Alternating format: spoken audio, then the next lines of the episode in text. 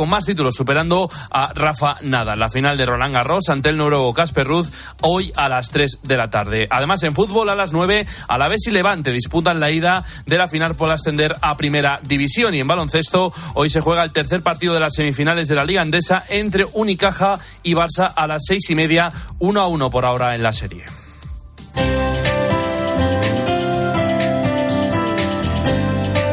Abrimos ya el tiempo para el espejo. Hoy Álvaro Real, ¿qué tal? Buenas tardes. Buenas tardes, Guillermo. El héroe de la mochila en el atentado de Annecy. Pues sí, se llama Henry, tiene 24 años y estaba de gira por las catedrales de Francia. Es una historia que de alguna manera recuerda la de Ignacio Echeverría, el héroe del monopatín.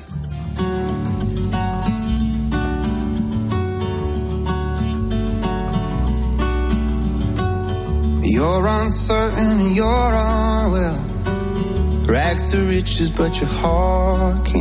Bueno, habrán visto la escena en todos los informativos. Un ciudadano sirio armado con un cuchillo se abalanzó sobre unos niños en un parque infantil. Hirió gravemente a cuatro niños de 22 meses a tres años y el agresor prosiguió su frenética carrera, deteniéndole entre varias personas antes de la llegada de las fuerzas de seguridad. Uno de estos héroes es Henry, un joven que estaba realizando una gira por las catedrales de Francia, cargado con su mochila el joven no dudó en intervenir y colocarse frente al hombre esquivando los golpes. Toda una heroicidad. Henry es un joven de 24 años, católico ferviente, apasionado por peregrinar y conocer el patrimonio religioso de Francia. Es jefe scout. Henry ha demostrado su fidelidad a su promesa, respondiendo al lema siempre listo y al artículo 3 de la ley scout. El scout está hecho para servir y salvar a su prójimo. Una historia de valentía y heroicidad en medio del drama vivido esta semana en Francia.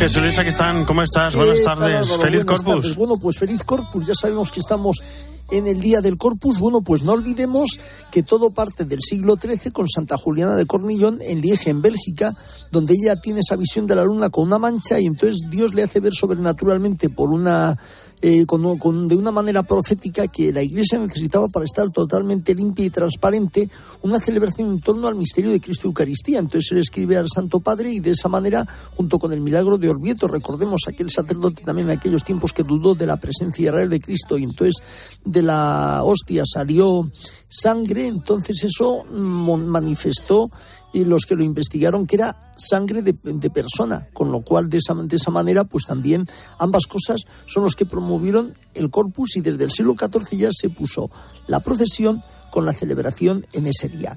Y luego después tenemos, eh, pasado mañana, tenemos a San Antonio de Padua, el santo patrono de los objetos perdidos.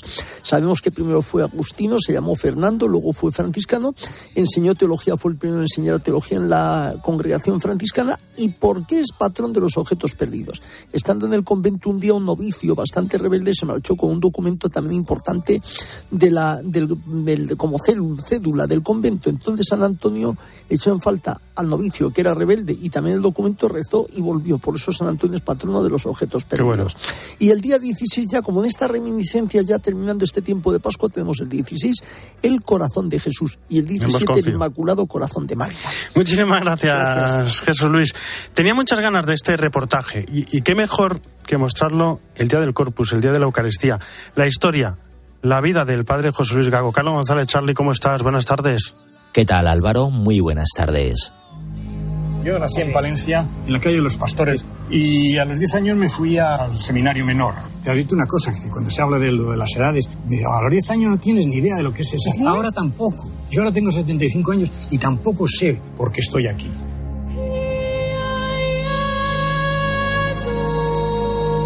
Y se hace verdad eso de que es Dios el que elige lo necio del mundo, como dice San Pablo, y para confundir la sabiduría del mundo como yo, por ejemplo, sin ir más lejos.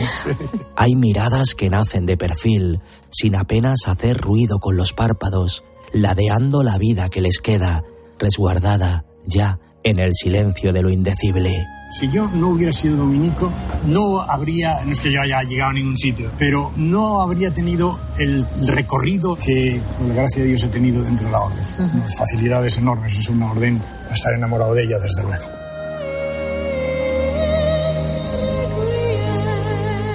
El padre José Luis Gago nació por amor, Su vida, bañada por el eco habitado de un Dios compasivo, aún resuena en el tacto de las personas que más quiso, en la piel de aquellos que acarició, en la ternura de quienes tanto amó.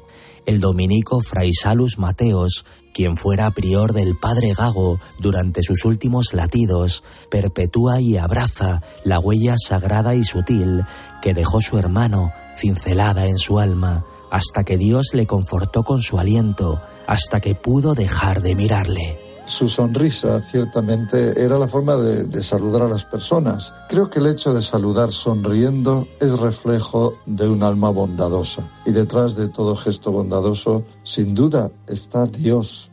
La sonrisa era la firma de su alma bondadosa, siempre dispuesta a rescatar de los escombros a los más frágiles y necesitados, porque solo quería ser para Dios, porque su corazón dominicano no sabía amar de otra manera. El padre Gago fue un alma compasiva y quiso llevar la luz de Cristo a todos de forma infatigable. Su disponibilidad para ayudar, apoyar, consolar fue una de sus características.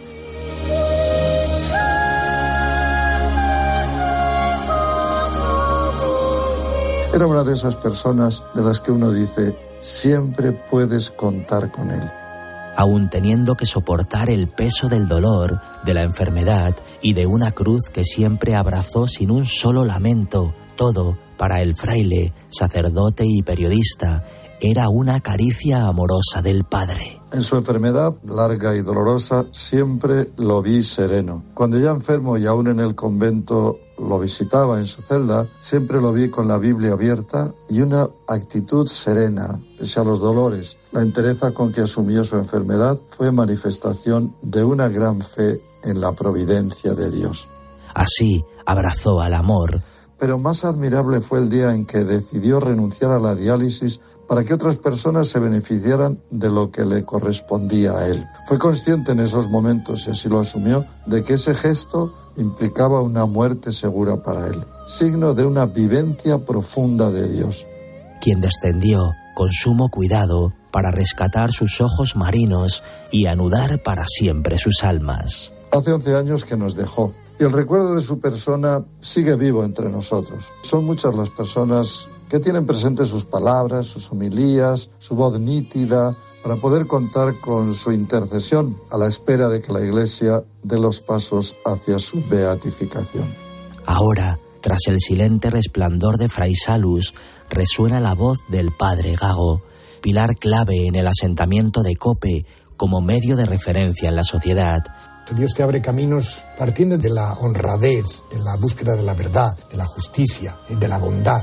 Humanidad desbordante y santidad cotidiana en su ser y en su hacer, delicadeza y ternura derramada que nos enseñan a vivir amando, aunque a veces duela. Ahora guardemos silencio. Todavía susurra su latir. Si eres capaz de ser bueno, haces el bien. Presencia viva, permanencia sutil, plegaria de bondad infinita, piel de seda compasiva y abrazo inmortal, sin cesar, como era su mirada, in eternum. Al final lo único que importa es haber cultivado la bondad. Muchísimas gracias, Charlie. Las dos y trece, una hora menos en carrera. Nos vamos a Roma. Eva Fernández, ¿cómo estás? Buenas tardes. Muy buenas tardes, Álvaro. Estaba escuchando este precioso reportaje del padre Gago y pensaba, ¿te imaginas la ilusión de poder contar en esta sección habitual un día eh, que el Papa Francisco ah. eh, ha firmado el decreto de beatificación del padre Gago? Vamos, estoy segura de que, de que va a ser así. Eso no me cabe la menor duda, pero ojalá, ojalá mm, pueda ser, ser pronto. Y va a ser un fin de semana. Ya lo verás. Eso seguro, va a ser un sábado.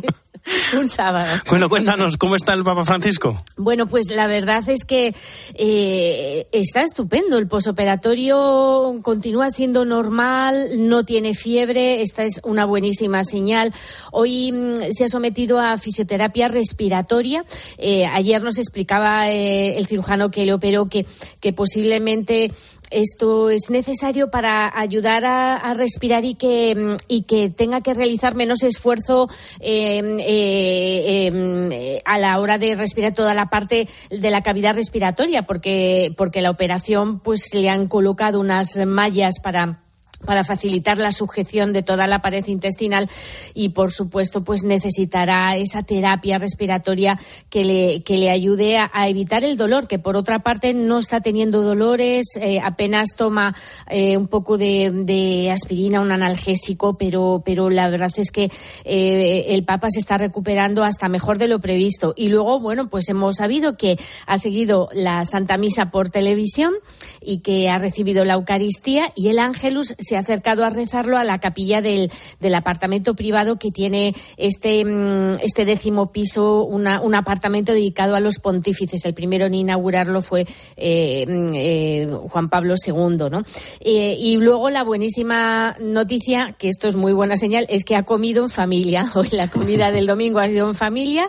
Yo supongo que habrán pedido unas pizzas, él seguirá con una dieta semilíquida, pero ha estado comiendo con el equipo médico, auxiliares, enfermeros que le atienden, incluso los encargados de la seguridad de la Gendarmería Vaticana. O sea que esa, hoy el apartamento del décimo piso ha, tenido que estar a tope ¿no? en la comida. Es buena señal. Bueno, y hoy también conocíamos el mensaje del Papa Francisco al presidente del grupo del Partido Popular Europeo del Parlamento Europeo. Parece un trabalenguas. Sí, sí, un trabalenguas, pero, pero lo importante es el contenido. Es que estaban hoy en Roma y el Papa realmente ha sido el primer eh, mensaje firmado desde el Eh, en este mensaje el Papa les brinda una serie de, consejos a todos los parlamentarios europeos, más eh, dirigido en concreto a los políticos cristianos, ¿no? A los que ha animado a que se distingan por la seriedad eh, con la que abordan los, los temas, que rechacen soluciones oportunistas y se mantengan siempre firmes en los criterios de la dignidad de la persona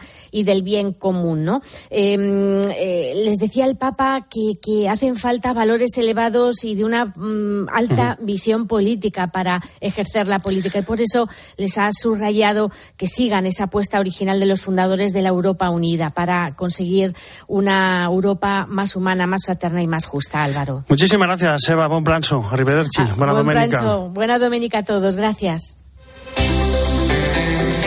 Álvaro Real. En Mediodía Cope.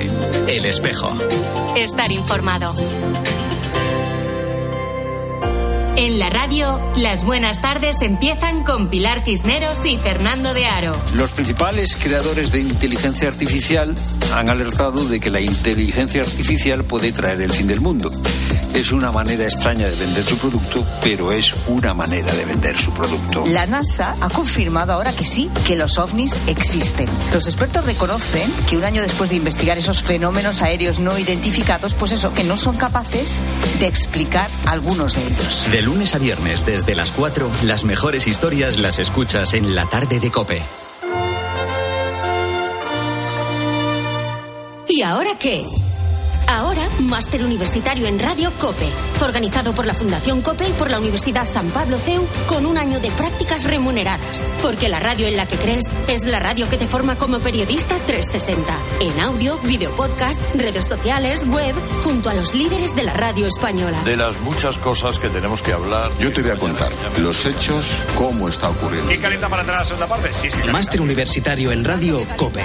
La radio en la que crees es la radio que te hará crecer. Infórmate en fundacioncope.com y en el 91 828 39 30.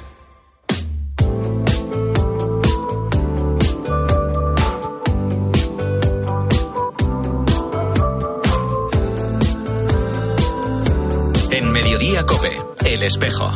Estar informado.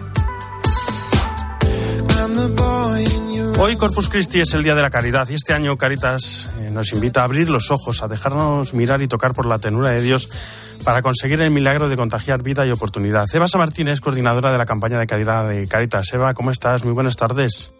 Hola, buenas tardes. Bueno, el lema de este año es tú tienes mucho que ver, somos oportunidad, somos esperanza. ¿Tenemos los ojos abiertos o, como decía Papa Francisco, nos hemos dejado un poco contagiar por, por la indiferencia? Bueno, yo creo que un poco las dos cosas. Yo creo que en ese tú tienes mucho que ver. Nosotros también queremos transmitir un mensaje de esperanza, además de que esta forma parte también del lema, ¿no? Pero sobre todo es verdad que necesitamos seguir abriendo los ojos ante la realidad que, que es muy complicada, que es muy dolorosa, que, que ha venido y viene con bueno pues con mucha con mucha muchos problemas mucha dificultad mucha bueno arrastrando estas dos crisis que hemos ido teniendo más todos los problemas eh, nacionales e internacionales que tenemos no eh, lo que pasa es que en ese abrir los ojos pues nunca tenemos que dejar de abrirlos y al mismo tiempo yo creo que sí los tenemos abiertos también porque hay muchas personas que nos han ido demostrando pues en el día a día su solidaridad sus ganas de ayudar, de colaborar y de hacer las cosas diferentes. Mm. Bueno, los datos de la campaña son estremecedores. Una de cada tres personas en España no tiene ingresos suficientes para vivir dignamente. Un 46% recortan en alimentación, un 63% en suministros, un 56% en Internet, teléfono. Un 7% de la población española no tiene ningún ingreso. Cuando salen estos datos, eh, siempre suele haber alguien que, que, piensa y dice, pues yo no sé dónde estarán porque, porque yo no los veo. Y por eso me parece tan interesante la campaña de este año, porque precisamente es eso, que a veces no queremos verlo. Efectivamente, cuando hablamos de datos, no, nosotros insistimos. Eh, no solo es hablar de datos, los datos eh, pues son muy fríos, los datos nos llevan a este tipo de respuestas, ¿no? A este tipo de pensamiento que, efectivamente decimos, bueno, pues es que, o, esa otra frase, ¿no? Bueno, es que pobres, pues, pues los hay siempre, o personas que están en situación de exclusión, ¿no? Pero hablar de 11 millones de personas en nuestro país que están en exclusión no nos puede llevar a, a esa situación, ¿no? A ese no querer verlo. Y efectivamente, pues eh, el, trabajo que se está haciendo a través de todas las caritas diocesanas, de todas las entidades que, trabajan, de todas las personas voluntarias, las personas voluntarias y, la gente que trabaja con todas estas personas que están en esta situación también, pues claramente ven, ven perfectamente, ¿no? Y dan testimonio, por eso es muy importante celebrar en este, en este día, ¿no? Y en este tiempo. Eh, celebrar esto es mostrar de alguna manera que, efectivamente esas personas están, existen, luchan cada día por salir adelante y que necesitamos verlas, que sí están, están y están cuando las quieres ver. Son tantos los voluntarios, los trabajadores de Caritas que están ahí, como bien dicen, ¿no? viéndolo sobre el terreno. Cuéntanos un poco, ¿cómo funciona una oficina de Caritas? Es decir, eh, alguien tiene un problema o alguien se acerca a Caritas y ¿qué pasa? Bueno, la primera, la primera convocatoria que cualquier persona que tenga una necesidad puede ir los espacios básicos y más cercanos están en los barrios, son las parroquias, son las puertas de entrada a Caritas. A partir de ahí puede entrar, puede acercarse cualquier persona que tenga una necesidad, pues están la Caritas en una parroquia está organizada a través de equipos de acogida, de acogida, de escucha, de lo primero es contar y recibir a la persona, ¿no? ¿Qué es lo que necesita? ¿Qué, ¿Cuál es su problema? Y entonces a partir de ahí hay una gran red a nivel diocesano, desde todas las parroquias, eh, las vicarías, una gran red organizada de mucha mm. gente profesional, técnica y voluntaria, quiero decir contratada y voluntaria, pero todos muy profesionales, gente que tiene una gran experiencia, gente que cada uno aporta lo que puede, lo que sabe, su tiempo, su, su profesión, su saber, su aprendizaje, porque en Caritas todas las personas también se forman permanentemente continuamente. Entonces, a partir de ahí, pues se, inician unos protocolos de, eso, de acogida, de derivación a, las necesidades, de tratar de buscar, pues, caminos y, soluciones a las personas, ¿no? Yo creo que muchas personas también que se han acercado a Caritas en un momento determinado de su vida, pues también dan testimonio, ¿no? Muchas dan testimonio de haber sido en este sentido pues ayudadas, acogidas, acompañadas, que Me gusta me gusta más esa esa, esa palabra acompañadas. Acompañadas, eso es lo sí, efectivamente, esa es la clave de, de la labor que hacen todas las personas en Caritas, ¿no? Acompañar para que la propia persona también pueda encontrar su camino, ¿no? Pueda, bueno, pues salir adelante, ¿no? Porque es verdad que muchas personas en algún momento pues nos puede pasar eh, a cualquiera, ¿no? En algún momento podemos tener una gran dificultad, varios problemas que se nos juntan y hay muchas personas que han, se han acercado a Caritas desde esta realidad y luego también se han quedado a seguir eh, ayudando colaborando y, y, ayudando a las personas. Por eso, por eso Caritas es posiblemente la institución más valorada en España. Hay veces que hay quien te dice, quien dice, bueno, yo no soy creyente, no paso de la iglesia, pero me gusta Caritas. Y, hoy que es el Corpus, hoy, hoy de la Eucaristía, eh, hay que decir que sin la Eucaristía el trabajo de Caritas no tiene sentido, ¿verdad?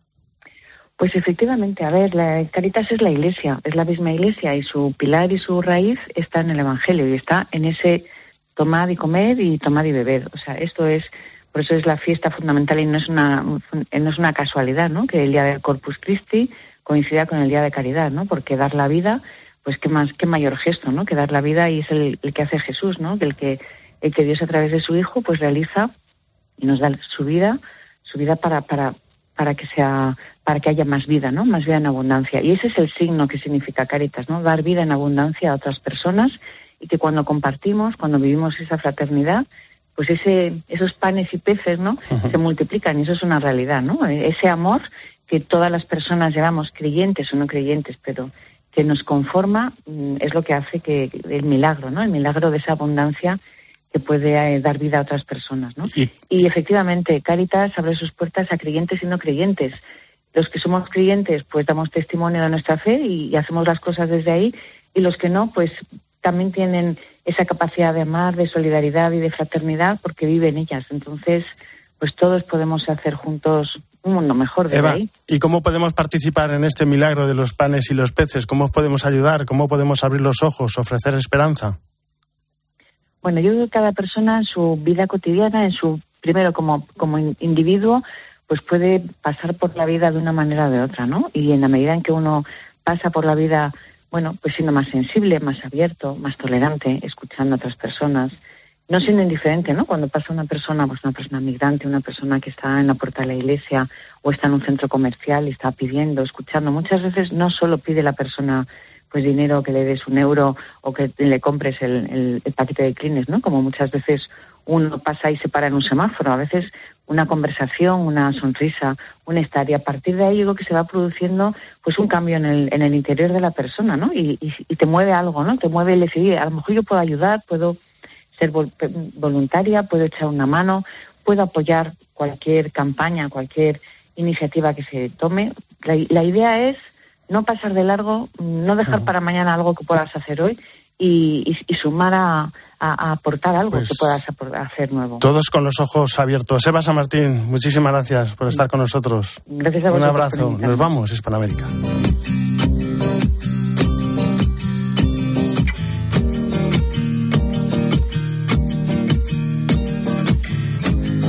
Desde Buenos Aires, Esteban Pítaro, ¿cómo estás? Buenas tardes. Buenas tardes, Álvaro. ¿Cómo estás vos? Bien. Bien, bien. Dices que lo ocurrido en Colombia es un regalo de Dios es un regalo de Dios, es un verdadero milagro de la vida, como lo definía el presidente del episcopado colombiano. Por supuesto, estamos hablando de los cuatro niñitos encontrados, hallados en la selva luego de 40 días, luego de un accidente aéreo. Un signo, decía el presidente del episcopado español, de colombiano, perdón, un signo para toda Colombia para que luchemos, defendamos la vida en todas sus etapas, desde el vientre materno hasta la muerte natural. También otra, sí, otro signo, en este caso de esperanza desde Colombia, porque el gobierno anunció con la guerrilla ELN un cese al fuego de seis meses. Esperanza también lo definía, lo pedía el episcopado colombiano para que todo llegue hasta el fin esperado de ser consecución de una paz integral, decían. Y antes del cierre, Álvaro, un milagro en realidad ahora para pedir en Haití. No olvidemos ni dejamos que caiga en el olvido el pueblo más golpeado de América. Semana de inclemencias climáticas, de terremoto en Haití, de fallecidos, de casas destruidas Cáritas, como no, donde no, Cáritas, en este caso Cáritas de la diócesis de Jeremy, miembro de la familia de Cáritas que hoy estamos celebrando en muchos países del mundo. Está por supuesto también en Haití, respondiendo con rapidez a esta emergencia, solicitando y recibiendo también apoyo de otras Cáritas del resto del mundo. Hay dolor, pero si hay dolor, hay Cáritas cerca. En escenas como estas, Álvaro, contemplamos qué importante es que hoy que celebramos el Corpus Christi, en muchos casos hoy, en otros casos el jueves pasado, pero toda esta semana de Corpus, qué importante es que celebremos en esta jornada la caridad, el amor que juntos podemos hacer multiplicar. Queremos multiplicar el pan de Dios para que todos tengamos vida. Es parte de nuestra misma misión evangelizadora, Álvaro. Un abrazo, Esteban. Hasta la semana que viene. Abrazo enorme.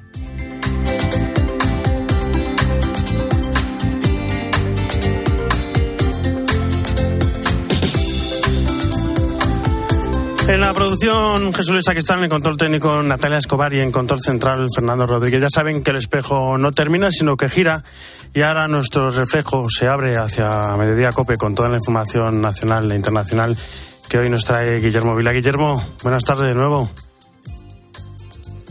¿Qué tal Álvaro? Buenas tardes. ¿Con qué vamos hoy? Pues mira, tenemos hoy muchas noticias ese tremendo suceso, ese accidente que ha ocurrido esta mañana en Villalba. Toda la crónica de la mañana enseguida en Mediodía Cope.